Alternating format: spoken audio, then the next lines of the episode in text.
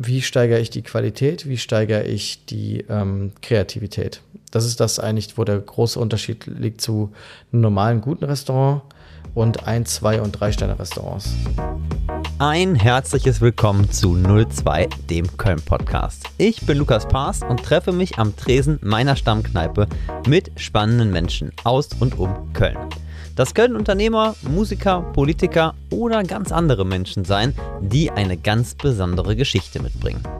Und auch an diesem Wochenende war ich natürlich wieder unterwegs. Und ihr dürft dreimal raten, wen ich getroffen habe. Daniel Gottschlich. Daniel Gottschlich gehört zu den besten Köchen Deutschlands und betreibt das mit zwei Sternen ausgezeichnete Restaurant Ochs und Klee. Das in den Kranhäuser ansässige Restaurant gehört zu den renommiertesten Restaurants Deutschlands und ist auch international nicht gerade unbekannt. Daniel hat eigentlich erst einmal was ganz anderes gelernt und sich dann später zur Kochausbildung entschieden. Und fast genauso schnell hatte er dann plötzlich sein ganz eigenes Restaurant. Ich wollte von ihm wissen, warum er Koch werden wollte, wie er sich das vorgestellt hat und wie es dann letztendlich war, als Koch zu arbeiten. Dann haben wir natürlich über das Restaurant Ochs und Klee geredet. Wie es ist, so jung ein Restaurant zu eröffnen und dann in dieser Klasse eben zu führen. Ich wollte wissen, wie er auf das Konzept für ein Restaurant kommt und wie man dann das Team findet und das dann alles gemeinsam umsetzt.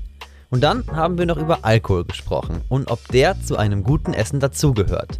Und wieso er dann letztendlich in der Küche häufig zum Problem wird. Daniel ist ein wirklich cooler Typ, das muss man so sagen, und strahlt eine wahnsinnige Gelassenheit aus, die ich bei so einer Riesenaufgabe definitiv nicht hätte. Hört mal selbst, setzt euch zu uns, bestellt euch ein Kölsch und freut euch auf Daniel Gottschlich. Bevor wir starten, stelle ich euch noch, wie in jeder Folge, meinen ersten Sponsor vor. Und wir machen es diesmal kurz und knackig, denn auch in dieser Folge werde ich unterstützt von Milatech, die Digitalagentur aus Köln. Und wenn ihr eine neue Website oder Unterstützung in allen Bereichen des Online-Marketings braucht, dann schaut doch mal auf milatech.de vorbei. Ich danke für euren Support und nun ganz viel Spaß mit Daniel Gottschlich. Genau, ja, dann äh, hast du heute die Ehre, in der Ursprungslocation quasi interviewt zu werden. Äh, hier hat alles angefangen vor ja, im Februar, während der Corona-Hochphase. Ähm, nimm mich mal mit, wenn du an so einem normalen Restauranttag, ähm, den normalen Betrieb nenne ich das jetzt mal, wann verlässt du das Restaurant? Wann haust du ab? Wann sagst du Feierabend, ich gehe nach Hause oder? Also manchmal um halb äh, sieben, Mhm. manchmal um Halb, halb, sieben, ganz normal. drei. 18, okay, okay. 18.30 kannst du aber abhauen, manchmal. Kommt immer drauf an. Ist immer, ähm, kommt drauf an, wie viel los ist. Und äh, wenn ich jetzt schon, sag ich mal, einen Termin um 8 Uhr hatte und der ganze Tag war extrem busy oder ich bin irgendwo unterwegs, vielleicht auch manchmal, dann bin ich ja auch mal gar nicht da. Ähm, und ähm, sag mal so, ich habe das ja sehr viele Jahre jetzt auch schon gemacht und dann quält man sich eigentlich noch nur noch die letzten vier, fünf Stunden, äh, sag ich mal, durch den Abend, obwohl da Mitarbeiter stehen, die topfit sind. Und Okay. Ready to go. Wie oft bist du in der, in der Woche im Restaurant? Also ihr habt am, wir wollten nämlich eigentlich gestern kommen oder am Sonntag, ich weiß gar nicht, ob das so spontan gegangen wäre. Äh, wir waren im Urlaub ähm, und dann dachte ich, rufe ich aus dem Urlaub an, aber dann habe ich gesehen, ihr habt Sonntag zu und Montag zu, ne? Genau. Mhm. Wie oft bist du bei den regulären Tagen da? Ja, eigentlich, also jeden Tag bin ich irgendwie da. Okay. Also nicht durchgängig. Und wenn ich, und wenn ich nur im Geiste da bin, dann bin ich okay, trotzdem da. okay, aber physisch da, ich sag mal so im Daily Business ist schon dein Ding. Also Ja, klar, ja, klar. Ja. Als ich mir so Bilder von dir angeguckt habe und mich ein bisschen eingelesen habe in deine Person, habe ich mir irgendwie direkt im Kopf so vorgestellt, ähm, Freitagabend im Restaurant, irgendwie mit Freunden, dann sind die normalen Gäste weg und dann sitzt man so bis 3, 4 Uhr mit dir da und trinkt noch. Ist, Mhm. das, ist das, was ich mir einfach nur vorstelle oder ist das häufig Realität? Also tatsächlich, als wir, sag ich mal, aufgemacht haben, so ähm, 2010, damals ja noch in der Richard-Wagner-Straße, da war das tatsächlich jeden Abend so. Und das ist auch, warum dann so Gastronomen, äh, sag ich mal, nach 20 Jahren auch kaputt sind und tot, meistens. Also tot in Anführungsstrichen. Ähm, einfach, äh, das hältst du halt nicht durch. Deswegen, du kannst halt nicht noch die ganze Nacht dann da durchknallen. Mhm. Ähm, vor allem nicht, wenn man halt, äh, ja, man wird ja auch nicht jünger, ne? Wie hast du das gemerkt? Also hast du das irgendwie körperlich gemerkt, dass du Probleme hattest irgendwie oder? So, ich sag mal so, wenn du das, äh, das passiert ja auch mal. Ist ja jetzt, nicht, also ich meine, die Vorstellung, die du jetzt hast, äh, dass das jetzt jeden Abend passiert, ist quasi nicht so. Das passiert natürlich schon mal, aber das ist tatsächlich natürlich, ähm, ja, muss man halt ein bisschen Haushalt schaffen, ne? Also muss man ein bisschen auch mit sich haushalten. Hat dir mal jemand so in der Anfangszeit gesagt, Daniel, jetzt übertreib mal nicht, fahr mal eine Nummer runter? Hm, nee. Dürfte Leider das nicht. jemand- Dürfte dir das jemand sagen? Dürfte jemand sagen? Oder willst du Also, auch hören? Es war immer, das war schon immer so, so, so, ach ja, du arbeitest ja so viel und so. Sag ich mal so, ganz ehrlich, ich arbeite immer noch viel, aber damals so ging der Tag um 7 Uhr morgens los und endete um halb zwei. Hm. So, da war, da war nichts mit Pause. Vielleicht mal wirklich so ein, zwei Stunden Mittagspause in Anführungsstrichen, quasi so von wegen, ja, Teildienstpause nennt man das ja auch. Aber Okay. Jetzt in der heutigen Zeit, wie oft kochst du am Tag, in der Woche? Wie viel Zeit verbringst du mit Kochen und wirklichem Kochen? Mhm. Also tatsächlich in der jetzigen Phase eher ein bisschen mehr wieder. Auch zwischendurch mal ein bisschen weniger. Ähm, ja, also ich bin halt sehr stark natürlich auch unternehmerisch tätig und äh, habe halt nicht mehr so dieses äh, Daily zwölf Stunden in der Küche stehen und ähm, Topf rühren. Es ist halt eher natürlich das Konzipieren von Gerichten und sag ich mal, das ähm, ja, die ganze Philosophie, auch das Unternehmen und so weiter zu entwickeln. So, das ist natürlich irgendwann natürlich mehr der, äh, ähm, mehr der Job des äh, Kopfes von einem Unternehmen mit 20 Leuten. Vermisst du dieses Kochen? Also dieses wirklich einfach in der Küche zu sein und mal nicht unternehmerisch zu denken? Nee. Nee? Ah, krass, okay. Also, nee, ist schon so, ist schon so, dass äh, das nagt natürlich schon an einem, weil immer, wenn man jetzt, sag ich mal, eine Profession hat, dann ist es natürlich so, ist es sehr schwierig, sage ich mal, seine Facharbeitertätigkeiten einzustellen für das Wohl des Unternehmens. Das äh, gibt es äh, viele Beispiele, die das vielleicht nicht können, viele Beispiele, die das geschafft haben, sich loszulösen aus dem Daily Business und, sage ich mal, am größeren, im Bigger Scale quasi zu arbeiten. Ähm, und dafür muss man halt auch einiges äh, loslassen können und vor allen Dingen abgeben können. Ist dir das schwer gefallen am Anfang, sozusagen, okay, ich gebe jetzt Sachen ab? Ja. Okay, kann ich mir vorstellen. Kann Wir ich da- schnell beantworten. Ja, wir kommen da gleich noch mal ein bisschen genauer drauf Ja. zurück, weil äh, ich habe da, ich, ich hab da auch große Probleme mit Sachen abzugeben. Mhm. Lass uns mal so ganz vorne anfangen. Hast das schon oft erzählt, die Geschichte? Du hast eigentlich mit Kochen am Anfang nicht viel zu tun gehabt, hast was einen völlig anderen Beruf, Beruf gelernt zu Anfang. Äh, ich muss das ablesen. Energieanlagenelektronik, das ist korrekt? Völlig richtig, ja. So, perfekt. Dann hast du irgendwann gesagt, okay, ähm, aufgrund, glaube ich, dass das Unternehmen pleite gegangen ist, ich lerne doch Koch. Wir können das ein bisschen abkür abkürzen. Mhm. Ähm, was war in dem Moment, wo du gesagt hast, du lernst Koch, so die Idee, wie sieht das Kochleben aus? Wie das Leben eines Koches? Ah, das war witzig eigentlich, weil ich hatte überhaupt keine Vorstellung davon. Okay. Also ich wollte halt einfach nur kochen. Und tatsächlich stimmt nicht, stimmt zum Teil, aber stimmt auch nicht ganz, dass ich äh, vorher nicht gekocht habe. Ich habe vorher ganz viel gekocht, nämlich privat. Und ich glaube, damit fing das Ganze auch an, sage ich mal, dass ich schon immer so eine sehr, sehr starke Kochaffinität hatte. Und auch tatsächlich schon so mit 13, 14 auch zum Bauern gelaufen bin. Mir da Lebensmittel gekauft habe und die dann gekocht habe zu Hause. Ist jetzt auch nicht so unbedingt gewöhnlich Nee, für so einen gewöhnlich, ja. für so einen sonst kiffenden Jugendlichen, sag ich mal. Aber ähm, in dem Fall ähm, ging das dann erst los, ähm, richtig, wo ich dann realisiert habe, wie so eigentlich so ein Kochalltag aussieht. Das ging so erst nach den, ja, nach den ersten zwei Wochen war dann erstmal so klar, wow, okay, so sieht das hier aus. Okay, aber du bist erstmal die Kochlehre angetreten, um, um zu kochen letztendlich. Genau, und ich Okay. hatte noch keine Vorstellung davon, wie das quasi wirklich aussieht. Okay, dann hast du angefangen zu lernen in einem relativ, beziehungsweise in dem renommiert, reno, renommiertesten Lokal hier so in der Umgebung oder einer der renommiertesten, richtig? Mm, Ja, also im Grand Hotel Ja, Petersberg ist schon ein Name Winter ja. ist definitiv ein Name. Ja. So, jetzt geht die Tür auf, du kommst zum ersten Mal rein, erster Lehrtag, Enttäuschung, wie kann man sich das vorstellen? Hast du dir das so vorgestellt? Ähm, naja, also ich glaube, das, was, was viele einfach nicht wissen, ist, dass einfach äh, in so einer Küche einfach so eine ganz, ganz eigene Dyn- Dynamik herrscht. Ne? Ich meine, das ist wahrscheinlich in jedem Beruf so und äh, jedes Business irgendwie hat seine Dynamik, aber in der Küche ist es natürlich sehr speziell, weil ähm, es sind sehr äh, durchstrukturierte Hierarchien dort. Ja? Das heißt, vom Küchenchef, dann gibt es halt seinen Stellvertreter, den Sous-Chef, und da gibt es dann meistens auch noch zwei von oder drei in dem Fall äh, waren damals dort dann etliche Chefs de Partys. Das sind die, ähm, die Köche, die die einzelnen Posten leiten. Also eine Küche besteht immer aus mehreren Posten. Zum Beispiel dem Entremetier, das ist immer französisch, äh, werden die benannt, ja. Ähm, der Ausgebiet ist der Gemüsekoch in Anführungsstrichen, das ist alles der, der Beilagen und Gemüse macht. Mhm. Und dann gibt es den Saucier, mh, das ist ein bisschen zusammengefasst. Eigentlich gibt es zwölf Posten in der klassischen Okay, französischen Küche, aber das hat man immer mehr gekürzt, sag ich mal, um irgendwie die Übersicht zu behalten. Ja? Mhm. Außerdem konnte man so viele Stellen gar nicht mehr schaffen, äh, in den, zumindest in den deutschen Hotels, so wie ich dann damals gehört habe, vor äh, knapp äh, 16, 17 Jahren. Ähm, aber dann gab es den äh, Saucier und da war dann wieder ein Postenführer, der hatte dann ko- un einen unter sich oder zwei. Ja, das ist der, das ist der Demi-Chef de Party. Und dann gibt es noch den Commis de Cuisine. Das Okay. ist der, äh, der Geselle. Und darunter steht der Auszubildende. Jetzt kannst du dir ja ungefähr vorstellen, Ja. ähm, Ja, wo du gestanden hast am Anfang. ja. Also klar, als Auszubildender ist man immer die letzte, äh, sag ich mal, Position, ja. die letzte Position, aber ähm, wenn du so viele Stufen dazwischen dir hast, ähm, die direkt auf dich einwirken, das ist ja nicht so, als würde irgendjemand in der irgendwo im Büro sitzen, sag ich mal, und äh, ja, dich ankacken, sondern ähm, dich kackt halt einfach jeder an.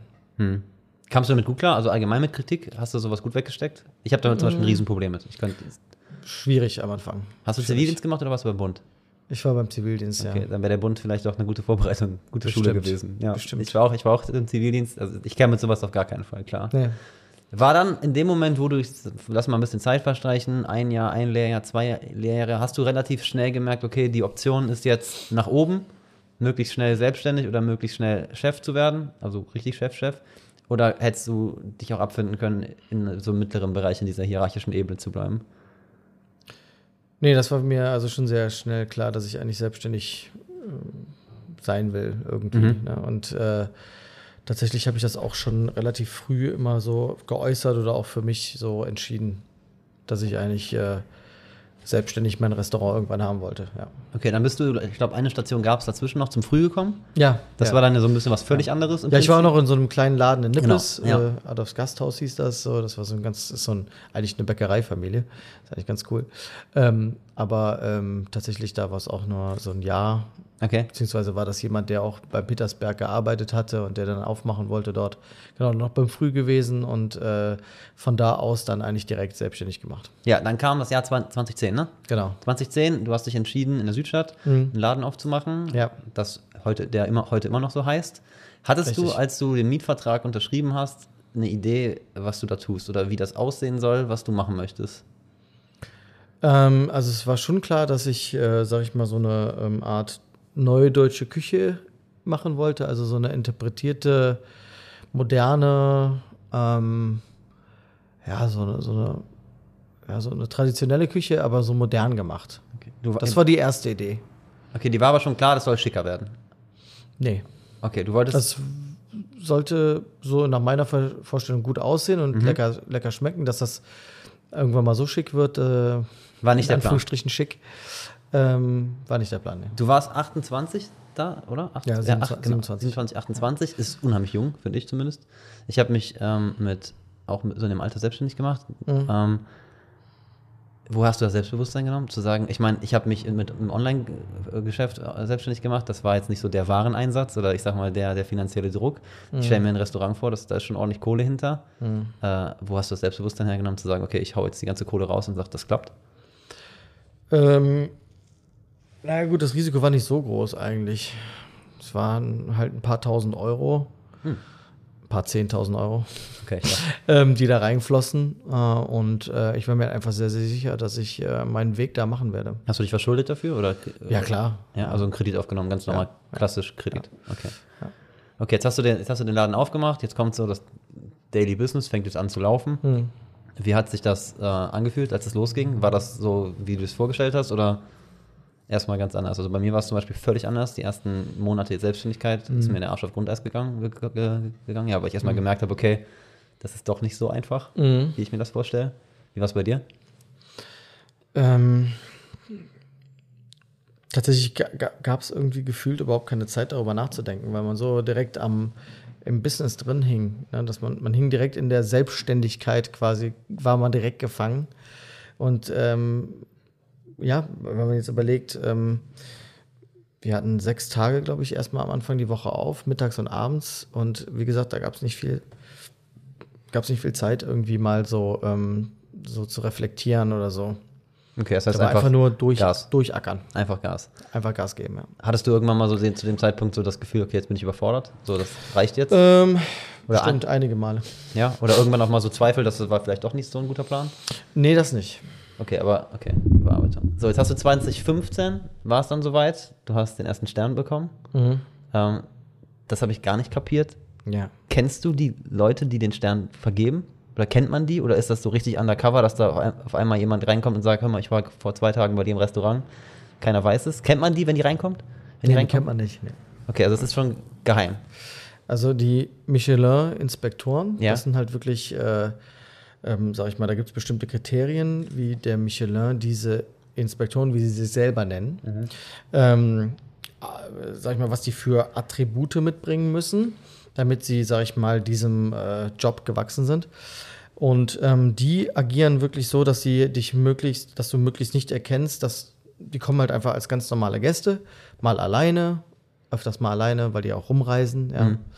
Ähm, und ähm, manchmal auch zu zweit, manchmal auch zu viert.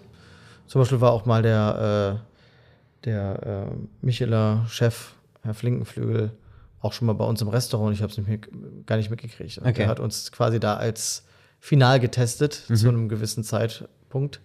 Und ich habe es überhaupt nicht ge- mitgekriegt. Er war irgendwie mit seiner Nichte da. Okay. Wenn du jetzt so durchs Restaurant gehst an einem normalen Tag, achtet man schon so ein bisschen unterbewusst darauf, wer sitzt da? Könnte das ein Tester sein oder es ist ja jetzt nicht nur jemand, der einen Stern vergibt, es gibt ja auch Kritiker, Blogger und so weiter. Guckst du da so ein bisschen hin und guckst, wenn da so eine Mappe liegt zum Beispiel oder sowas, achtest du darauf? Ja, wir achten schon drauf.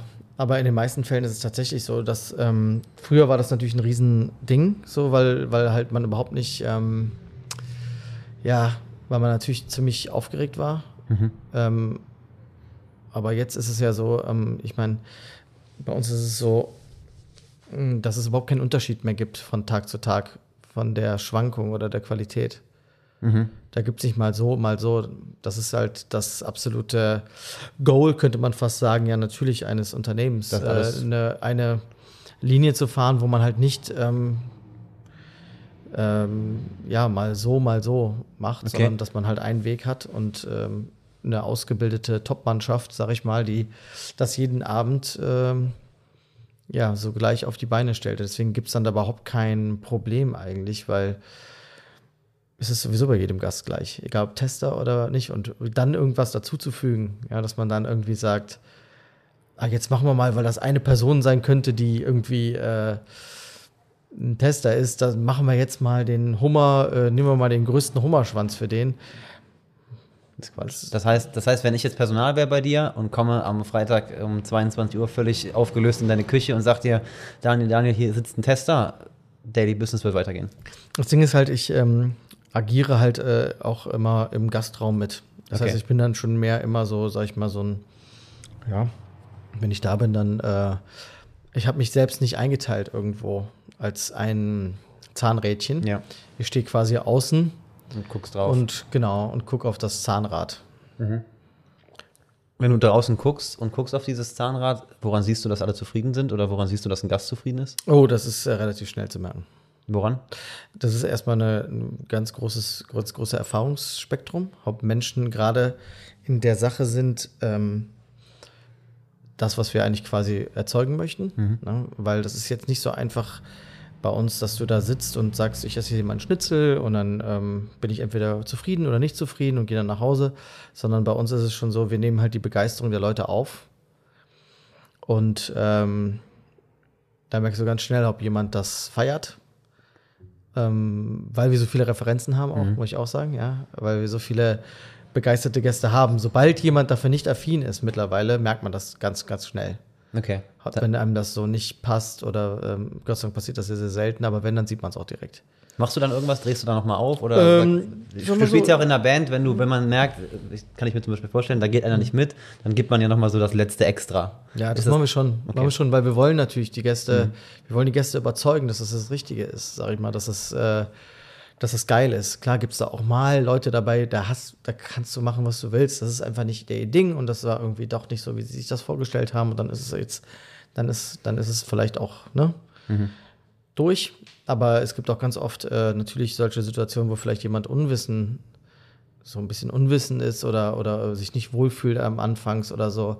Und da geht es natürlich darum, ähm, Stichwort Service, äh, die Leute, sag ich mal, ähm, ja, so abzuholen, dass ja, dass sie diese Begeisterung eigentlich auch spüren können, die eigentlich da rumfliegt. Sie müssen sie nur äh, ja, aufheben. Mhm. Als du den Stern dann bekommen hast, kannst du beziffern, wie viel dir das gebracht hat? Umsatztechnisch? Boah, das kann ich jetzt nicht mal sagen. Geht's, also merkt man das krass, wenn du jetzt den Stern vorweisen kannst? also, äh, das merkst du auf jeden Fall natürlich, äh, weil einfach, ähm, also ich kannte eigentlich, ich konnte eigentlich sagen, dass die Auslastung eigentlich dann eigentlich über 100 Prozent war. Immer. Immer. Ja. Seit der Stern und vor, vorher nicht. Okay. Und der zweite ja. Stern, der kam 2019, richtig? Genau. Ja, hat sich, hat sich, hat sich nochmal einen draufgesetzt oder würdest du sagen, ja, ja. Dann nochmal einen, noch genau. einen hochgehoben? Aber das ähm, ist trügerisch, weil das bleibt nicht für immer. Dann, ah, okay. Das, das, hat nicht, das hat meistens nichts damit zu tun, sage ich mal, dass zu dem Zeitpunkt dann der Stern da ist, sondern ähm, oder beziehungsweise, dass das für immer bleibt, ja, sondern ähm, da wir ja zum Beispiel jetzt auch wieder gerade unser Konzept etwas angepasst haben, hat das auch wieder sehr, sehr viele Auswirkungen. Ne? Da, mhm. Zweiter Stern äh, oder zweiter Stern hin und her. Was sehr, sehr stark ist, dass sich der Impact von dem ersten Stern, also Stern halten ist auch ein Thema, aber dieses, wenn er dann kommt und diese PR, die dahinter steckt, weil es ein großes Ding ist.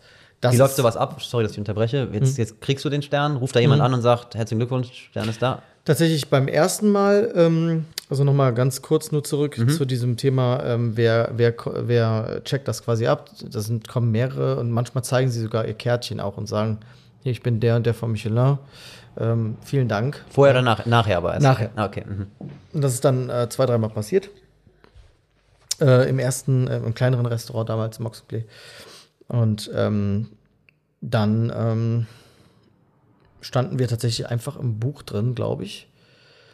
Oder ich habe, glaube ich, einen Anruf morgens früh gekriegt. Ja, ich hatte einen Anruf gekriegt bei der Verleihung, dass wir mit äh, auf, auf einem Bild, dass jemand, wo er bei der Verleihung saß, das abfotografiert hat. Da war das noch gar nicht veröffentlicht. Und okay. da war dann klar, dass wir mit auf diesem okay, Ein-Sterne-Ding damit stehen. So, da, da, mhm. da kam es erst raus. Und beim zweiten Stern war es tatsächlich so, dass, äh, dass da ich persönlich angerufen wurde. Okay. Eine Woche vorher. Ja, und dann denkst du dir. Oder geil. zwei oder drei Tage, drei Tage vorher, glaube ich. Ist das so im, im, im, im Gastronomieleben so ein Life-Goal, wo man sagt, okay, da will man hin, das ist das, wo ich hin muss? Ähm, sag mal so, ich glaube, mit den Jahren ist das immer natürlich jetzt stärker geworden. So ist schon so, weil ähm, das hast ganz oft, dass junge Köche natürlich, sage ich mal, schon da so sehr, sehr viel bewusst damit umgehen und auch ähm, tatsächlich sowas wie Social Media natürlich hat da auch extrem viel gemacht, mhm. ne, was für alles ja quasi. Mittlerweile kennt man ja einfach alles. Mhm. Ne? Man kennt sich mit allem aus, man hat schon irgendwie alles gesehen gefühlt. Und es gibt schon nichts mehr, also deswegen dann auch solche superlativen Videos mit irgendeinem Kack, wo man denkt, so, okay, das hat jetzt auch noch jemand erfunden. Mhm. Ähm, das ist, glaube ich, so schnell gewachsen, sag ich mal, vor, vor, als ich quasi äh, das Restaurant aufgemacht habe, da kam mir das noch gar nicht in den Sinn, so richtig mit Sterneküche. Und ich glaube, ich war das erste Mal äh, 2012 äh, in einem Drei-Sterne-Restaurant äh, im Vendôme, quasi hier im, äh, im Bergisch Gladbach. Mhm. Und ähm, ja, das, das war schon, wo ich so dachte, so, ah, so, so funktioniert das. Ich bin okay. da halt nicht reingewachsen. Meine Eltern sind nie mit mir ja. in solche Restaurants gegangen. Und davor war ich, glaube ich, 2008 oder so, war ich das erste Mal im Sterne-Restaurant. Und ich hatte das gar nicht so auf dem Fokus. Also, das war gar nicht so im Fokus. Finde ich eh interessant. Wenn du jetzt essen gehst, mhm. wie gehst du essen? Kannst du einfach, ich sag mal, hier um die Ecke ins Brauhaus gehen, ohne das anders zu bewerten, als ein normaler Gast das tut? Ich könnte zum Beispiel, also ich würde sowas gar nicht schmecken, glaube ich. Also ich würde einfach essen. Klar, schmeckt es mir manchmal gut, manchmal nicht gut. Ja. Aber ich kann mir vorstellen, wenn du jetzt hier ins in die Bagatelle gehst, du gehst, glaube ich, wahrscheinlich anders da rein als ich. Ja, ist, glaube ich, schon so, dass man ähm, natürlich immer, wenn man irgendwie eine Art, äh, ja, in so einem Thema so stark drinsteckt, mhm. äh, dann äh, sieht man das natürlich durch eine andere Brille. Äh, auf der anderen Seite, sage ich mal, ähm, ist man ja selber vielleicht auch Genussmensch. Ja, mhm. Wenn du jetzt irgendwelche Online-Produkte dir anschaust, äh, ich weiß nicht, ob man das vergleichen kann, aber äh, wenn man dann irgendwie äh, die ganze Zeit immer nur dabei ist, das zu analysieren, anstatt das zum Beispiel zu genießen, mhm. ähm, ist vielleicht auch nicht so cool, ne? Für einen selber. Ja, nee, also ich, ich meine, ich, klar, man ist immer so ein bisschen gefangen in dieser Brille, aber ich, wie gesagt, also eigentlich um deine Frage zu beantworten, ja, ich kann einfach irgendwo hingehen und einfach auch mal einfach. Essen einfach fünf Grad sein lassen und einfach essen und dann am Ende, also eigentlich eher sogar fast so, dass immer Leute dann von mir denken, dass, dann, dass ich dann höchst kritisch bin Mhm. und ich mir einfach sage, so ja gut, das ist halt jetzt so ein Essen, das ist so und so und so. Also denke ich für mich, Mhm. ohne darüber jetzt großartig zu philosophieren, ist wieder was anderes, wenn man zum Beispiel mit Gastronomen unterwegs ist und dann bei ne, irgendwo Dabei essen ist. ja, klar. Und dann ist man sehr, sehr fokussiert auf das Thema, ne? Mhm. Und dann unterhält man sich auch die ganze Zeit darüber oder über das Business und da ist dies und das, das. Aber dieses, was du meinst, vielleicht dieses ganz normale, komm, wir gehen jetzt mal irgendwie Sushi essen und dann irgendwie brauche ich es auch nicht zu sagen, ja, das ist ja nicht wie in Tokio hier und Mhm, äh, okay. wo ist denn der äh, See, äh, ne? wo, ist Mhm. denn, wo ist denn hier der teure äh, Hamashi, bla bla bla. Also, nee. Mhm. Okay. Bestellst du Essen? Lieferando? Ja, ja, schon. Okay, das hat mich interessiert, ob du das. Wie, wie denkst du darüber? Ist das für dich auch problemlos? Weil im Prinzip ist das Alles ja. scheiße. Nee, aber Quatsch. Im Prinzip, Nein. gut, Corona hat das natürlich ein bisschen verändert, aber ähm, im Prinzip ist es ja schon etwas, was dir eigentlich widerspricht, ne? Also du. Ja, wir sind ja selber jetzt mittlerweile Takeaway-Spezialisten. ja, Von ja, daher, ja habe ich ähm, gelesen. Ja, stark. Da, wir könnten eigentlich, ich könnte jetzt eigentlich äh, aus dem Stehgreif ein Takeaway-Geschäft ausmachen, Hm. äh, aufmachen. Wir machen auch gerade äh, mit äh, Voila heißen die netten Jungs aus Berlin äh, so eine Box quasi für, für Weihnachten. Eigentlich ganz cool, um mal ein bisschen Schleichwerbung zu machen hier. Mhm. Ja, klar, darfst du. Du darfst Ähm. offen, öffentliche Werbung machen. Nee, aber weil das halt ein Takeaway-Ding Mhm. ist, ne? Also man muss das dann zu Hause zusammenbauen, quasi. Über die Weihnachtstage, vier Tage lang. Nein, Quatsch. Das ist natürlich dann so, dass man das, äh, ja, für so ein Fine Dining Essen, Ja. so, das muss man halt selber zusammen machen. Das ist dann nicht so delivered und dann einfach ausgepackt. Sondern das haben kochen wir, noch mal. Das haben wir in äh, der ganzen äh, Corona-Lockdown-Phase haben wir das gemacht. Aber tatsächlich ja, ich bestelle manchmal was zu essen und ja, ich bin mir ist dann auch völlig bewusst, dass das halt dann auch nicht so super geil ist. Ja, also ich meine, jeder weiß ja, also äh, ihr seid wahrscheinlich auch total erfahren darin, äh, was man so alles, sag ich mal, in den letzten Jahren oder in dem letzten Jahr so alles bestellen konnte. Man hat ja gefühlt, ich rede das mal für alle, wahrscheinlich 30, 40 Takeaway-Konzepte irgendwie so durchprobiert, ne, in allen möglichen Variationen. Und muss man ja auch sagen, ich glaube auch viele sind da schon ein bisschen dran gewachsen und haben, ihr, ihr, haben ihre Qualität verbessert. Aber im Grunde genommen ist es immer wieder das Gleiche. Es geht dann eher so drum, mh, ich glaube, wenn du zum Beispiel ja, in ein Restaurant gehst und eigentlich da, sag ich mal, du gehst ja nicht umsonst in ein Restaurant, du willst ja da sein, du willst ja nicht zu Hause sitzen. Und das ist für nicht zu Hause, ist es halt sowas wie, ja, ich bin jetzt da zu Hause, will nicht rausgehen, aber ich will trotzdem nicht selber kochen und deswegen bestelle ich mir jetzt was. Wir machen eine kurze Pause. Und die will ich wie immer nutzen, um euch einen weiteren Sponsor vorzustellen. Und das ist diesmal die Sparkasse Köln-Bonn. Und es könnte kaum Kölscher sein, denn ganz unter dem Motto Machet Hück bietet die Sparkasse Köln-Bonn den unkomplizierten und flexiblen S-Privatkredit an. Was Kredite angeht, bin ich eigentlich auch total zurückhaltend. Aber wenn man sich damit ein wenig länger beschäftigt, dann wird einem klar, dass das alles eigentlich halb so wild ist. Im Jahr 2020 haben beispielsweise 6,7 Millionen Deutsche einen Kredit abgeschlossen und 98% dieser Kredite werden ohne jegliche Probleme zurückbezahlt. Und mit dem optional abschließbaren Kreditschuss der Sparkasse kann man dann auch wirklich alle Eventualitäten absichern. Also, ob der Urlaub, die Designereinrichtung oder einfach eine super geile Zick haben, mit dem Online-Privatkredit könnt ihr euch eure Träume erfüllen und sie direkt in die Tat umsetzen. Einfach auf sparkasse-kölnbonn.de slash Kredit vorbeischauen, der Link ist in den Shownotes, Wunschbetrag und Laufzeit eingeben und so die Wunschrate ganz individuell anpassen. Und dann geht es auch ganz schnell und es heißt super Zick statt Alltagstrott. Wie gesagt, alle Links sind wie immer in den Shownotes und ich bedanke mich ganz herzlich bei der Sparkasse Köln-Bonn. Wenn du so ein neues Konzept machst, du hast, hast gerade schon erzählt, Takeaway ist jetzt eine krasse Ausnahme gewesen, war wahrscheinlich so nicht geplant, aber du hast dich ja im Laufe der Zeit immer wieder gewandelt. Das kam irgendwann nach dem Stern, kam der Umzug, das war wahrscheinlich auch so die logische Konsequenz des Sterns. Ähm, Ja, war schon vorher geplant, aber ja. dann neues Konzept, jetzt hast du wieder ein neues Konzept mit den zwei Menüs, da re- reden wir gleich nochmal drüber.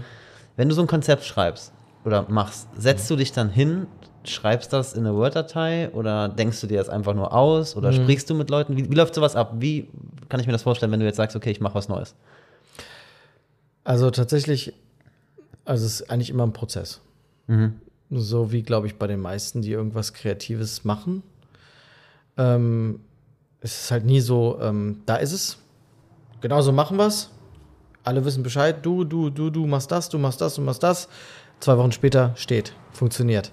Sondern es ist halt eher so ein Herantasten und heran überlegen und ja, wie schon sagt, Kreativprozess, sag ich mal, ähm, um überhaupt an diesen, an, auf dieses Level überhaupt zu kommen. Ne? Und bei mir ist es halt so, ich habe halt äh, viele gute, ja, ähm, sag ich mal, Freunde, Partner, äh, Kollegen, die mit mir arbeiten, die ähm, mich darin unterstützen und die selber auch Spaß daran haben, Sachen mitzuentwickeln. Und solche Dinge entstehen halt meistens nicht nur aus meinem Kopf, sondern eigentlich durch viele Köpfe. Okay. Jetzt hast du das Konzept fertig. Nehmen wir das jetzt mal im Kranhaus, wie es Oxfam jetzt aussieht. So mhm. auch die Optik, das hast du dir wahrscheinlich alles überlegt. Mhm. Überlegst du dann wirklich so von der Musik bis zu den Stühlen bis zu wie bis zur Kluft, Arbeitskluft. Mhm. Überlegst, hast du dir das alles vorher überlegt und dann startest oder ist das so, wo du sagst, okay, jetzt ist mal das grobe Konzept fertig, der Feinschliff kommt später. Also wann, wie, wie weit, sage ich mal, ist das Konzept, wenn zum ersten Mal die Tür aufgeht? Also jetzt, sage ich mal, im, beim allerersten Restaurant war das halt total planlos. So. Das war einfach drauf hin einfach machen, irgendwie das Ding umbauen. Und dann ist das Step by Step haben wir das Ding dann renoviert. So erstmal ich glaube, wir haben erstmal noch äh, nach ein paar Wochen erstmal einen neuen Putz nochmal an die Wände gemacht, weil das so scheiße aussah. Mhm. Ja, also so sah das eher aus, ne? Und dann die Stühle mal ausgetauscht und dann neues Besteck gekauft und dann neue Gläser bekommen und so weiter, ja. Und dann mal einen neuen Kühlschrank und so, ne? Ähm, und tatsächlich ähm, im Kranhaus, im Umzug, sage ich mal, dann ein paar Jahre später war es halt schon so, das war sehr konzeptionell schon eigentlich, ne? dass ich eigentlich gedacht habe, so ich will das halt so, dass das so aussieht, so und so. Und das war auch ein Zufall, dass wir überhaupt dahin gezogen sind, weil eigentlich war das für mich ziemlich undenkbar, hm, dass, da jetzt ähm, so ein Objekt zu mieten. Mhm. Wie kam das? Das war einfach, das war einfach so reingekommen und so, ja, das ist es. Okay. Obwohl es halt sehr, sehr absurd eigentlich erst war, so dass man eigentlich sagen musste, so, nee, das ist eigentlich viel zu groß, das ist eigentlich viel zu krass, das umzubauen, da musst du einen riesen Kredit aufnehmen, so. Aber im Endeffekt war das schon das, was ich wollte dann. Mhm. Das, aber das war auch nicht geplant. Das war auch nicht so von wegen so, ich habe jetzt hier 300.000 Euro, ich mache jetzt hier mal ein Restaurant, ähm, sondern das war jetzt einfach so, ähm, okay, ja, und wie machen wir das jetzt? Äh, okay. Was brauchen wir denn dafür? Ne? So, wie sieht denn das aus? Okay, mal die Bank fragen und mal hier machen und mal da machen und dann hat sich das Ganze quasi so entwickelt. Mhm. Und ähm, sagen wir mal so, wenn man jetzt nochmal einen Schritt nach vorne geht und sagt, was jetzt passiert ist, sage ich mal, äh, durch diese Corona-Phase, da war schon eher so ein richtiger Struggle mittlerweile.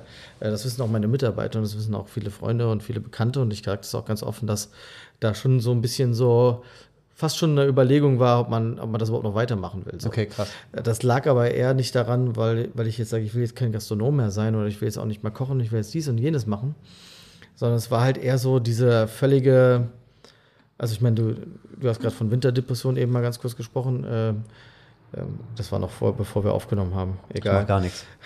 Nicht, dass das war nicht geheim. nein, nein.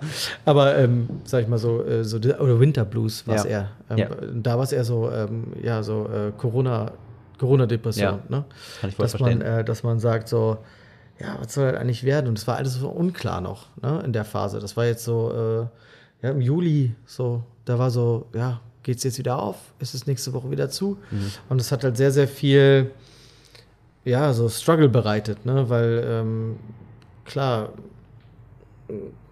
es wird wahrscheinlich, werden viele wahrscheinlich mittelständische Unternehmen nachempfinden können, Boah. dass, ähm, ja, man fühlt sich halt die ganze Zeit wie auf so einer, auf so einer Klippe, so, ne? So, gehst einen Schritt zurück oder äh, gehst einen Schritt nach vorne. Also, in dem Fall. Dann war es das. einen Schritt zurückzugehen. Ja, besser ist es. ja, ich verstehe, was das du meinst. Das passt ja. nicht ganz. Aber ähm, in dem Fall ist es so, dass äh, sag mal, die Entscheidung war relativ schnell, aber sag mal so, so Gedanken kamen hoch. Ja. Ne? Was eigentlich völlig untypisch, sage ich mal, einmal für mich ist, weil ich denke halt immer nach vorne. Nicht, wenn es auf eine Klippe zugeht, dann denke ich eher doch zurück. Aber in dem Fall war es wirklich so, dass ich dann irgendwie, klar, im Endeffekt gesagt habe, komm, nee, kannst jetzt hier diese Legacy quasi nicht aufgeben, das muss weitergehen. Mhm. Und ähm, bei mir hieß das dann äh, quasi das komplette Konzept zu überdenken, alles zu renovieren, alles neu zu denken und ähm, nochmal von vorne anzufangen. So. Wann kam der Gedanke, das alles nochmal neu zu machen? Das war dann Juni, war das so die Zeit? Ja, ja, irgendwie so Juni okay. fing das so an. Wann habt ihr wieder aufgemacht? Das Im August. Im August. Das heißt, ein bisschen mehr als ein Jahr habt, ne, äh, ein bisschen mehr als zwei Monate. Ja. Ach, jetzt Juni. Ja. Ja, logisch, ja klar. Krass, ja, okay. Zwei, krass. In der Zeit hast du das mal eben dir so überlegt. Ja.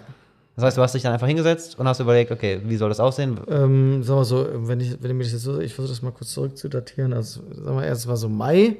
So, und natürlich war das so alles so von März ähm, bis Mai war ja noch so Lockdown, ne? Gefühlt. Ähm, und da, ja, da kam wirklich so dieses, ähm, wo geht's jetzt hin, ne? Geht's jetzt, ähm, wo geht die Reise hin, quasi. Und ähm, ja, dann war dann doch relativ schnell klar, okay, komm, das muss weitergehen, so, das kann jetzt auf keinen Fall sein, dass wir jetzt hier an dieser Stelle, äh, sag ich mal, die Zelte abbauen, sondern jetzt geht es darum zu überlegen, okay, was, was kann man wirklich für sich auch neu machen, ja, wo man sagt, okay, das ist vielleicht auch das, was mir eigentlich gar nicht mehr gefallen hat und das ist auch das, was nicht mehr funktioniert hat.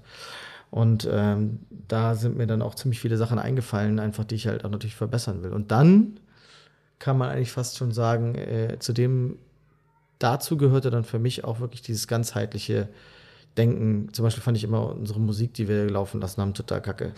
So, das war immer, das war ein Mux aus allem möglichen, mal Playlist, mal äh, dies, mal jenes und dann irgendjemand kam dann drauf, mal irgendwie, ach, lass mal doch mal das laufen lassen, weißt du, das war, kann man sich eigentlich gar nicht vorstellen, dass man so planlos eigentlich ist, so als, ähm, ja, weil man ja immer so als perfekt gilt, natürlich als Michelin-Restaurant und so oder Sternekoch oder so, aber tatsächlich gab es halt viel, viel, viel zu viele äh, Stellen, die einfach extrem nachjustiert werden mussten. So. Und ähm, da haben wir ziemlich viel, natürlich kann man das nie abschließen. Klar. Äh, so, sonst wäre man auch, glaube ich, so ein bisschen fertig. Ähm, aber ähm, wir haben ziemlich viele Sachen, glaube ich, umgesetzt, die wichtig waren, um wieder, wieder neu zu starten. Wie viel von deinem Team, was vor Corona da war, ist jetzt noch mit dabei? Ähm, Hast du neu eingestellt? Ich sage jetzt einfach mal so äh, 95 Prozent. Okay. Hast du nochmal also hast du nochmal neue dazu bekommen? Ja, ja, auch. Das finde ich ein super spannendes Thema. Mhm. Wenn, du hast jetzt so eine Vision im Kopf. Also du weißt jetzt, wie das Aussehen zu sehen hast, du weißt auch, denke ich, du stellst dir auch wahrscheinlich so Abläufe Mhm. vor und so weiter. Jetzt kommt jemand Neues rein. Wie erklärst du dem, was du willst? Dass der das mal, also der, der kommt ja wahrscheinlich, wenn neuen, nehmen wir mal einen aus dem Service, Mhm. jemand aus dem Service. Der kommt ja wahrscheinlich aus, einem völlig, aus einer völlig anderen Welt. So, vielleicht aus dem Frühjahr oder was weiß ich, egal woher. Aber vielleicht völlig woanders her. Wie Mhm. erklärst du dem jetzt deine Vision? Dass der das, also dass der das umsetzt, was du willst. Ja. Ähm, das ist ein bisschen schwierig zu sagen, weil, ähm, sag mal so, in der Küche ist das relativ einfach, ne? Weil da gibt es eine, sag ich mal, irgendwo Leitlinie und da sind genug andere äh, Köche, also meine, meine Sous-Chefs zum Beispiel, die nehmen die Person an die Hand, geben die an die Posi- Position, wo sie, wo sie, wo sie sein muss und äh, dann werkelt sich der ganz schnell da rein. Ne? Und äh, die Vision zu dem Zeitpunkt hat er eigentlich schon mehr oder weniger verstanden. Ne? Äh, bis auf jetzt vielleicht Details. Also, und ich muss ja bei, bei, bei dem Mitarbeiter, der schon bei mir angefangen hat, kein Marketing mehr betreiben. Sag ich mal, damit er ähm, ja, nur aus Vision besteht. Äh, in dem Fall ist es relativ einfach. Beim Service-Mitarbeiter tatsächlich ist es immer noch so, ähm, das ist so ein ganz, ganz, ähm, ähm, also bei dem, nicht beim Serviceleiter, beim, beim Service-System, sage ich mal. Da gibt es auch immer noch viele Sachen, die wir selber auch äh, immer wieder nachjustieren. Und ähm, da wird auch genau das Gleiche gelernt, sage ich mal. Ne? Also das heißt, wir versuchen immer wieder auch zu verbessern, wie gehen wir mit den Leuten um, wie ist so die Kommunikation am Gast, äh, wie kann man das Erlebnis für den Gast noch spannender machen, weil aus der Küche raus, da versuchst du spannende Sachen zu machen, gibst das zum Gast, das ist eine Sache. Aber was dann der Service draus macht, sage ich mal, ne? also das ist nicht ganz die Antwort auf deine Frage, aber das Ich gehört irgendwie schon. so ein bisschen dazu, dass man quasi diese Person die weiß schon im Endeffekt nachher, was sie zu tun hat und die lernt auch quasi zu erklären, hör mal, das hier ist Experience Taste. Ähm, es geht um die sechs Geschmacksqualitäten und da es passiert das und das und das. Die Frage ist immer nur, äh, bei uns ist wirklich so, wie, ähm, wie bringst du es rüber am Gast? Führst du die Bewerbungsgespräche, wenn jemand Neues kommt? bis auf ganz wenige Zeiten mal irgendwie, also es gab, es gab mal 2019, also es gab auch mal Phasen, wo ich tatsächlich, ähm, wo auch mal ein Mitarbeiter an mir vorbeigekommen ist und ins Unternehmen, aber das hat sich dann auch relativ, relativ schnell wieder erledigt gehabt. Nicht, dass es immer so sein muss, aber ähm, das war halt überhaupt nicht die richtige Person für das, Das heißt, Unternehmen. das heißt, du merkst in einem ersten Gespräch schon, wer in dein Unternehmen passt und wer nicht passt. Es ist immer so, das war ein langer Lernprozess. Okay. Dann ja, gib mir mal so ein bisschen, lass mich mal teilhaben an diesem Prozess. Wenn du jetzt jemanden hast, was geht gar nicht, wo du sagst, okay, das ist etwas, was ich nicht akzeptiere? Mm, nee, es hat überhaupt was mit der Person selber zu tun, wie sie so tickt und was man so, ähm, ja, was man so von ihr hört. Da gibt es nicht irgendwelche speziellen Sachen, wenn jetzt sagen, ich kaufe Fingernägel, ach, dann kannst du leider nicht hier arbeiten und auch äh, sonst äh, bist du doof, äh, mhm. hau ab. Sondern es ist halt wirklich eher sowas wie, ähm, man merkt, glaube ich, ob ein Mitarbeiter ähm, zum Beispiel sowas wie offen ist und ehrlich. Okay. Ja, also merkst du in einem Gespräch schon? Sag mal so, ähm, mittlerweile ja. Okay. Äh, hast du dich schon mal so wirklich getäuscht, dass du sagst, okay, ich habe den ja. eingesch... Haben die Probezeit bei dir? Ja. Okay. Das heißt, du merkst das in der Probezeit? Ja, man merkt das so Step by Step. Ne? Das heißt aber, ähm, also wir haben oft schon das gehabt, so dass Leute dann auf einmal, mag man so Step by Step, äh, ja, so auf einmal ihr ganzes Wesen, sag ich mal, das, was sie vorher vorsuggeriert haben, was mhm. sie denn sind und wie toll sie sind und so weiter, ähm, dass sich das auf einmal so ganz, ganz schnell relativiert. Okay. Wie sie so integriert werden im Team und wie, wie sie sich verhalten. Mhm. Und dann merkt man das ganz schnell. Und das ist halt super, eine sehr, sehr, ähm, für uns so eine sehr, sehr wichtige Aufgabe, äh, mittlerweile die Leute halt wirklich zu filtern und wirklich auch nur die in den Betrieb zu lassen, die wirklich auch da sein sollen und die wirklich auch den Spirit quasi des Teams auch mittragen äh, und das Ganze verstehen.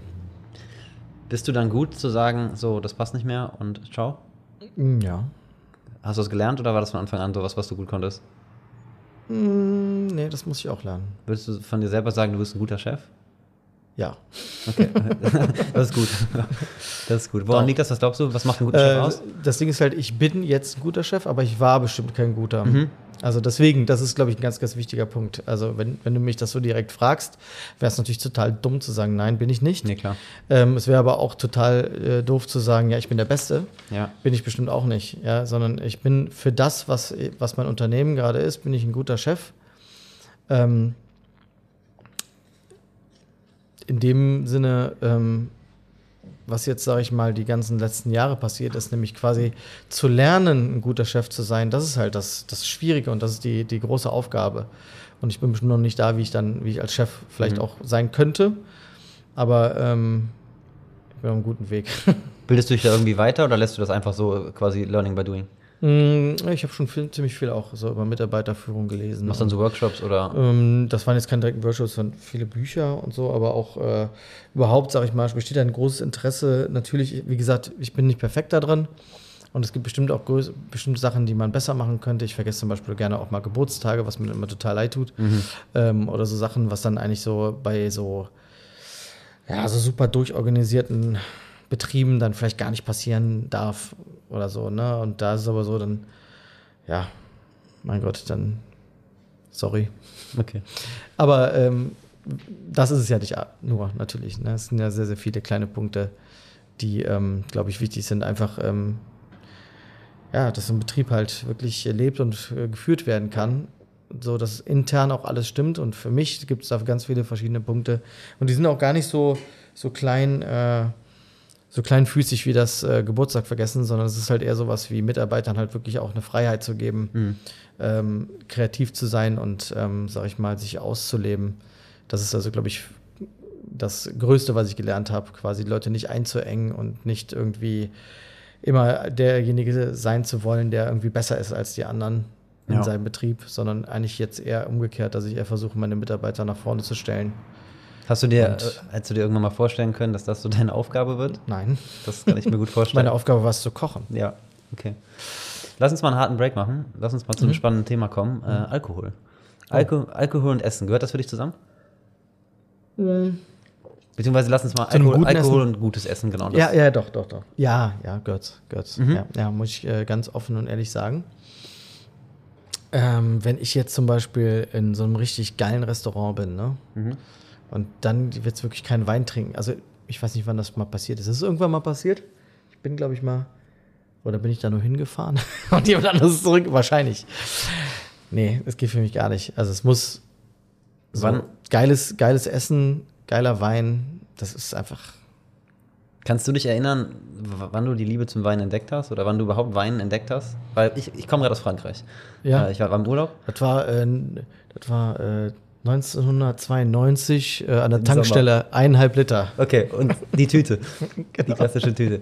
Dann ist das, das ist an mir vorbeigegangen. Ja? Ich habe überhaupt keinen Weinkenner. Ich mag keinen Wein. Ich habe es tausendmal probiert, immer mal so phasenweise, aber ich habe mich da nie, nie, nie reingefuchst irgendwie. Ich habe jetzt halt Bock, so das für mich zu entdecken gerade. So, ich habe da jetzt irgendwie Lust drauf, mich da ein bisschen in Materie reinzuarbeiten, aber irgendwie ist das nicht, nicht an mir hängen geblieben. Ich trinke super viel Bier und auch echt gerne Bier, aber ich bin auch zum Beispiel Cocktails ist für mich gar nichts. So, ich Ja. trinke halt nur wirklich nur Bier.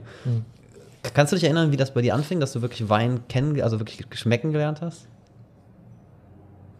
Wo du wirklich sagst, okay, das ist so etwas, was ich dauerhaft trinke. Mm. Ja, Das, das, das, das braucht Zeit. Ne? Das ist, glaube ich, auch wie mit allen Dingen. Ähm, da muss man erstmal tatsächlich auch einen äh, Geschmack für entwickeln. Ne? Also äh, manche Menschen können das ja gar nicht verstehen, warum Weine so teuer sind. Ne? Wenn man natürlich dann mittlerweile weiß, warum die so teuer sind, dann relativiert sich das alles, wie viel Arbeit da drin steckt. Ähm, es gibt Leute, die würden halt, die sagen, ich trinke gern Wein, aber die würden sich niemals eine Flasche für 100 Euro kaufen. Ähm, ich bin, muss ich auch sagen, ich bin nicht ein Vollfreak. Ich bin nicht so jemand, der einen äh, Weinschrank mit irgendwie äh, 120 Flaschen voll hat äh, und dann Wert von 30.000 Euro drin liegt. Muss ich ganz ehrlich sagen, das, so weit geht es bei mir nicht. Aber ähm, ich bin jetzt auch nicht, wenn ich dann irgendwas sehe mal auf der Weinkarte oder so, wo ich einfach sage, so, boah, das wäre jetzt total geil, das zu trinken und das kostet halt was, dann ja, muss man vielleicht einfach mal laufen lassen. Laufen, das ist gut. Schmeckst du Dinge aus dem Wein raus? Ich habe hab mich jetzt so ein bisschen angefangen, da einzulesen. Schmeckst du zum Beispiel, sagen ja viele, dass du den Boden rausschmeckst, glaube ich. Also sch- schmeckst du so, echt? Ja, total. Ja, ja. Okay, also krass. so weit ist die Erfahrung dann schon, sage ich mal. Klar ist das nicht äh, völlig, äh, das ist nicht professionell, Mhm. ja, aber ähm, wenn du halt ähm, mal einfach ein paar Rieslinge getrunken hast, ein paar verschiedene Burgunder getrunken hast, dann merkst du schon deutlich, ähm, wie sich dein Horizont erweitert. Okay, wie oft trinkst du in der Woche Alkohol? Also wenn es äh, wenn's sehr äh, aktiv äh, ist, Mhm. so zwei, dreimal. Okay. Was heißt, Und- ja? Und wenn es, äh, so ich mal, auf, auf Diät ist, dann so einmal. Oder Okay. auch nullmal. Probierst du dann mehr? Also probierst du dann mehr oder trinkst du wirklich? Also ich glaube nicht, dass es so ein äh, Probierding ist. Also wenn du das jetzt ist, einen normalen- das ist schon, das gehört, das Besoffensein gehört ja auch dazu. Ne? Aber wenn du jetzt einen normalen Alltag in der Küche hast, dann steht da ja wahrscheinlich Wein rum, oder? Es sind ja viele Flaschen offen. Probierst du dann mal verschiedene Weine und sagst, du musst ja, ich meine, es gehört ja auch irgendwie zu deinem Job, zu wissen, was die Mhm. Gäste trinken und das zu probieren. Wie trinkst du dann, probierst du dann Schlücke oder? Nee, das ist schon anders. Also im Restaurant ist es schon äh, so, dass ähm, wir, wenn wir dann Weine zu den äh, Gerichten zum Beispiel machen, dann ist es eher so eine Probierphase. Aber es ist jetzt nicht so von wegen so, oh, ich bin jetzt so interessiert. So, dann ist es so, ich will jetzt einen Schluck Wein trinken. Wie, wie kriegst du Und es nicht, dann, äh, ich muss jetzt unbedingt mal kurz die ganzen Aromen aus diesem Wein Okay. rausschmecken. Wie kriegst du es dann hin, dass aus diesem Probieren im Alltag, nenne ich das jetzt mal, kein Saufen wird? Es wird immer saufen.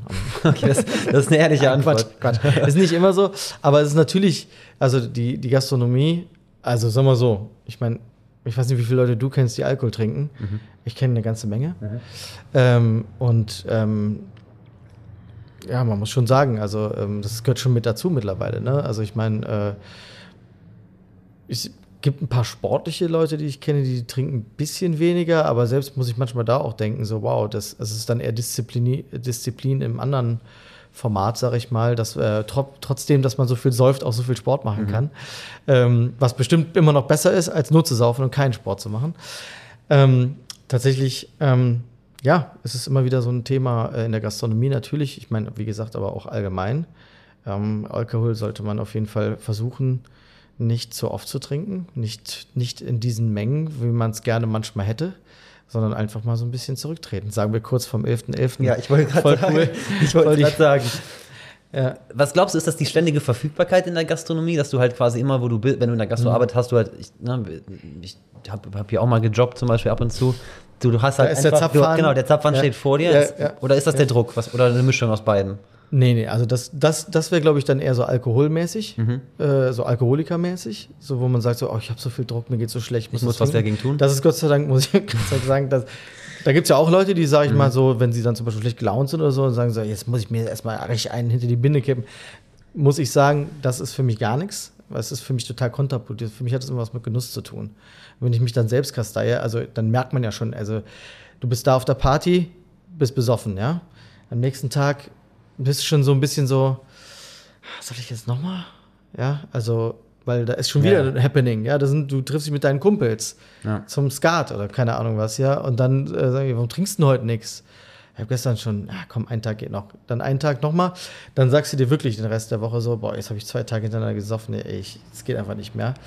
Aber am Samstag Geht's wieder. sieht die, wie sieht die Welt wieder anders aus, ne? Ich weiß gar nicht, wie ich jetzt darauf gekommen bin. Ich wollte einfach nur mal Ja, ja, die. Tatsachen Ja. sagen. Aber nochmal ganz kurz, äh, jetzt gefällt mir auch die Frage wieder ein, die du gestellt hast, nämlich diese ständige Verfügbarkeit ist natürlich auf der einen Seite natürlich schon etwas, aber wie gesagt, da ich auf der Arbeit nicht so, äh, da, da, da wäre immer die Möglichkeit zuzugreifen. Das ist einfach so, ne? Also wir haben ja auch eine Bar lange betrieben unten, Mhm. die werden wir wahrscheinlich bald auch wieder aufmachen, Gott sei Dank. Ähm, damit ich wieder viel saufen kann in der Bar. Nee, Quatsch. Es ist halt genau das, weil also, wenn, du, wenn du selber in deiner Bar, sag ich mal, Ja. dann den ganzen Tag da versackst, äh, das, das geht ja nicht, sag ich mal. So, dann, dann säufst du dich ja wirklich tot. Mhm. Ne? Also ich finde, es muss halt irgendwie, also man muss ja sein Leben irgendwie auch mal ganz normal führen können, ohne jeden Tag besoffen zu sein. So, ne? Hast du schon mal betrunken gearbeitet? Klar. Muss aber, man jetzt, aber, nicht, Ja, aber nicht so von wegen so, ich sauf mir jetzt morgens früh Ja, einen klar. hinter die Binde. Sondern bei mir ist es ja auch ein bisschen anders. Dann, dann wenn, jetzt, wenn du jetzt zum Beispiel, ich komme dann unten in die Bar rein, da ist ein Gast, der möchte gerne mit mir anstoßen, stoßen, dann ist das ja kein Besoffen. Also das Ja. wäre jetzt quasi ein bisschen zu heftig, Ja. zu sagen, so, ich laufe da sturzbesoffen rum, sondern das ist natürlich, man stößt mit dem Gläschen an und das ist dann jetzt auch das, ne? So, Mhm. Okay. Und das ist jetzt nicht besoffen arbeiten. Okay. Also das, das, wenn du jetzt sagst besoffen, vielleicht vielleicht vom Restalkohol vom Vortag mal noch früher. Ja, das kann ich mir auch vorstellen. Lass uns mal zu Gästen, du hast gerade selber angesprochen, noch zum Abschluss so ein bisschen zu Gästen kommen. Gibt es welche, die dich so richtig nerven, wo du sagst, okay, das geht gar nicht als Gast? Lass uns mal so, wir haben jetzt die Gastronomie-Seite beleuchtet, lass uns mal die Gastseite. Was geht als Gast gar nicht? Ähm, also als Gast finde ich geht überhaupt nicht, ähm, wenn man äh, so nicht nicht nur nicht unfreundlich, weil unfreundlich ist auch immer noch so ein, wenn man wirklich, sage ich mal, beleidigend zum Beispiel zu, zum Personal ist oder zu ähm, ja zu Mitarbeitern. Also das finde ich halt so, ähm, das geht generell ja nicht, finde ich. Also es ist halt generell ein Unding, wenn Leute total beleidigend sind, sag ich mal. Vor allen Dingen, wenn man irgendwie eine Art, klar, du fährst auch mal mit dem Auto irgendwo rum, da kommt ein Fahrradfahrer dir quer und dann sagst, oder umgekehrt, äh, und sagst, blödes Arschloch, ja. Ähm, hat er wahrscheinlich nicht gehört, ja. Also der eben, der mich beleidigt hat, den habe ich gehört. ähm, aber ähm, ja, also ich finde dieses, äh, wenn Leute so richtig herablassend und richtig, richtig gemein sind, so, ne? Nur weil sie jetzt zum Beispiel denken, dass sie was Besseres sind. Okay. Habt Ähm, ihr das, das- auch bei euch? Mm, nee, wir haben es mal, weil immer wieder mal auch jemand dabei ist, der so ist. Und ähm, ich glaube, das gibt es auch überall. Ja, du kannst irgendwie, keine Ahnung, in der Kasse sitzen beim im Supermarkt und da sind 99 Prozent der Leute sind die liebsten, nettesten Leute und irgendwann kommt dir einer total quer und ranzt dich irgendwie an, weil du irgendwie, weiß weiß ich was, ihm das, das, äh, das Rückgeld falsch in die Hand gegeben hast oder so. Ähm, dann würde man jetzt auch nicht sagen, das sind alles Arschlöcher, die, äh, die hier hinkommen, nur weil eine Person mal dabei war. Ne? So. Und das ist halt wirklich, klar ist da immer mal ein schwarzes Schaf, aber ich muss auch sagen, Deswegen, das geht gar nicht. Auf der anderen Seite, sage ich mal, ist es immer so, was, was auch nicht geht, ist zum Beispiel ein unverschämter Kellner. Hm. Finde ich auch ganz schlimm. Finde ich genauso schlimm. Also beleidigend als Kellner zu sein, ist, das ist ja, das, also das ist ja auf jeden Fall die Krönung. Also Obwohl das, ja in Köln, ich sag mal, im Brauhaus ja schon fast gewünscht ist, ne? das ist, das, ist, das ist absolut gewollt. Man Ja. will sich ja beleidigen Ja. lassen. Man will Ja. das ja auch wissen und wie, wie toll der beleidigen kann. Aber ich finde, sonst finde ich es halt ein Unding. Dass, wenn, wenn, jeder kennt das auch schon mal, der richtig schlecht be- bedient wurde von der Servicekraft, wo man echt denkt, so, äh, wenn du hier nicht gerade, äh, keine Ahnung, ähm, das und das äh, machen würdest, dann würde ich gerne mal, ne? Also, das finde ich halt unmöglich, wenn, wenn, wenn jemand so unverschämt ist. Also, und in dem Fall, von den Gästen her, ist es bei uns so, das muss ich auch sagen, es ist eher so, dass Leute total froh sind, dass sie bei uns sind und die sind auch total freundlich und total nett. Und irgendwann, irgendwie verirrt sich mal einer und ist dann doof. Sagst du dann was? Bist du dann jemand, der auf den, auf den Gast zugeht? Oder, oder äh, was Bei- vermittelst du deinem Servicepersonal? Sagst du, die sollen sich in Anführungszeichen wehren, sage ich mal? Oder muss man sowas in der Gastro runterschlucken und sagen, Mhm. bringt nichts? Ähm, die Frage ist immer, wann ist der Zeitpunkt, wann man was machen sollte. Also wenn es irgendwie handgreiflich wird, Mhm. Ja, gut, also. Äh, beziehungsweise ähm, ich kann es gar nicht ausdrücken, was schon mal passiert ist. Dann ist der Zeitpunkt, wo man jemanden rausschmeißen sollte. Okay. Auch das ist schon bei uns passiert. Handgreiflich ähm, geworden, oder? Äh, nee, was anderes, aber das, also es war halt so, das sind so ein paar, paar No-Go-Sachen, so, das ist wirklich, wo der Mitarbeiter auch von mir auch angehalten ist zu sagen, klar soll das immer sein Vorgesetzter machen, ist auch Ja. klar. Und immer auch ähm, nicht einfach so. Und das passiert ja, wie gesagt, auch Ja, ja. Gott sei Dank nur einmal unter wie viel Tausenden, ja, ähm, dass da sowas passiert. Aber tatsächlich passiert es mal. Und ähm, erstmal finde ich es halt viel wichtiger, das zu deeskalieren, wenn Mhm. es zum Beispiel aufkommt, dass zum Beispiel irgendjemand unzufrieden ist und sich reinsteigert, was auch oft mit Alkohol zu tun hat. Mhm, Das passiert ganz oft, dass jemand total nett reinkommt und du denkst noch so, und das kennt man ja selber von Leuten, sag ich mal, die eigentlich total normal sind und sobald die Alkohol getrunken, getrunken haben, werden die so zu Hulk. Mhm. Ja? Und das passiert auch oft mit Gästen mal. Ne? So, die denken dann auch auf einmal, sie könnten jetzt den Tisch irgendwie einmal auf links drehen. Mhm. Ähm, können die aber nicht. So, und sollen die auch nicht, weil die sollen ja Spaß haben. Und da die Leute runterzuholen und dann mal zu sagen, so, pass mal, ähm, können wir mal ganz kurz eine Nummer runterschalten hier. Aber wie gesagt, manchmal ist es halt auch schon so drüber, dann kannst du halt auch nichts mehr machen. Lass uns abschließend nochmal zu deinem Konzept kommen. Du hast dich jetzt gerade wieder gefühlt gewandelt, ne? Also es hat sich wieder alles verändert. Hast du jedes Mal, wenn du so ein neues Konzept an den Start bringst oder irgendetwas Großes veränderst, hast du da noch Angst, dass das in die Hose geht? Oder bist du, würdest du sagen, jetzt an so einem Punkt, wo du sagst, so, jetzt kann ich eigentlich machen, was ich will? Ich meine, das, was du jetzt machst, vielleicht sollten wir das einmal erklären, diese Ja. beiden Menüs, Ja. das ist ja schon eine krasse Nummer. Also Mhm. die, die, du hast Ochs und Klee quasi, das wechselt sich ab, richtig? Genau. Und das Klee ist komplett vegetarisch, ne? Genau. Wir haben allerdings noch ein kleines Add-on. Okay, aber es ist ja schon mal eine Ansage, zu sagen, okay, ich mache jetzt erstmal, das finde ich eh krass, dass du immer das Gleiche kriegst. Also du kriegst halt, du kannst ja nicht viel aussuchen, das ist halt so.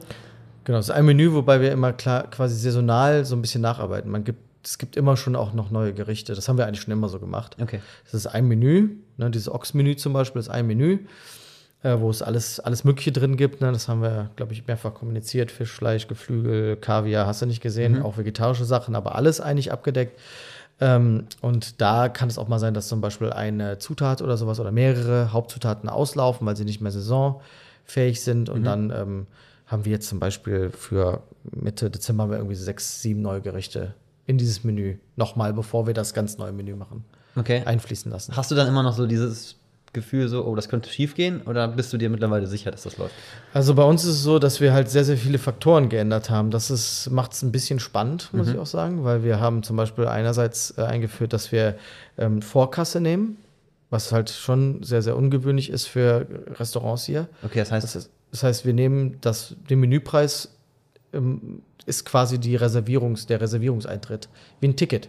ach krass, okay, das heißt, ich rufe bei euch an oder ich, Du gehst auf die Internetseite, beziehungsweise rufst an Ja. und im Endeffekt musst du ähm, per äh, Link dann, sag ich mal, die 230 Euro vorher bezahlen pro Person. okay, ist die Konsequenz, weil Reser- Reservierungen platzen oder, Genau. okay, ja. Also das ist halt der Hauptgrund, sag ich mal, dass Mhm. äh, wir ungefähr, ich sag's jetzt mal vorsichtig, ähm, so äh, 20.000 Euro im Jahr durch Stornierungen verloren haben. Oh, krass, okay. Und das kann man dann runter- oder hochskalieren auf andere Betriebe. Ja, Ähm, das ist schon extrem. ja, okay. Also extrem, sehr extrem. Ja, Das ist eine Menge verstehe. Geld. Und wir haben einfach gesagt, wenn jemand doch wirklich kommen will, dann ist es doch scheißegal, ob ich vorher oder nachher bezahle, oder? So. Ich zahle ja sowieso. Mhm. Ja, eigentlich schon, ja.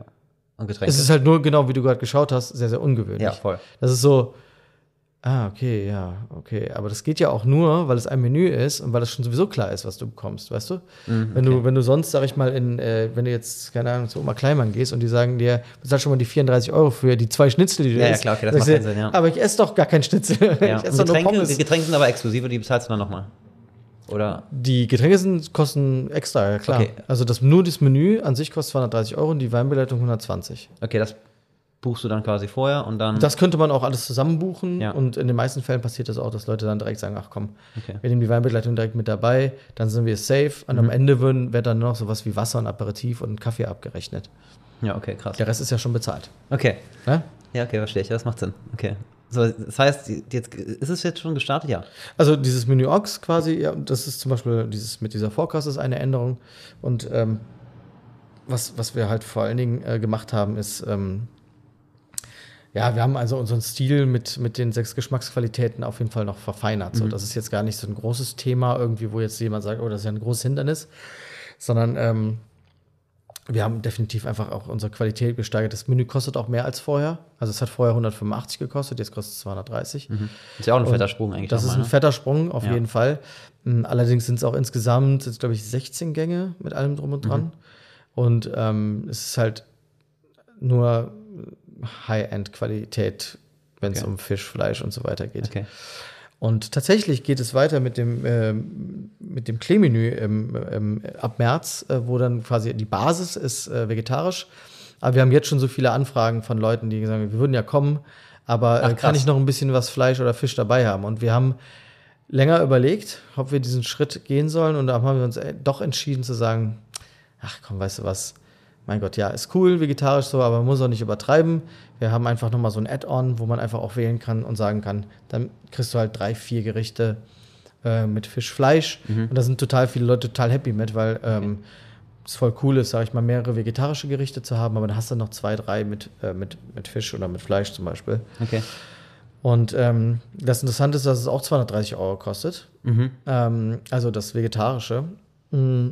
Und das hat auch vor allen Dingen damit was zu tun, dass ähm, viele Menschen denken ja, dass ähm, nur weil jetzt gerade da Fleisch oder Fisch drauf liegt, das halt dann ähm, ja, ähm, viel, viel teurer sein muss. Mm, Aber es ist tatsächlich was ein Riesenunterschied, weil wir, ähm, wenn wir zum Beispiel auch Sachen gekaufen von ähm, speziellen Händlern, ähm, auch so, ähm, so ähm, auch Leute dabei, die halt das selber für uns anbauen, zum Beispiel Okay. und so. Und da kostet halt schon mal so eine Mini rote Beete, kostet halt schon mal 2,50 Euro das Stück. Mhm. okay. So, ne? Und äh, 250 das Stück kostet auch zum Beispiel eine Wachtelbrust oder so. Ja?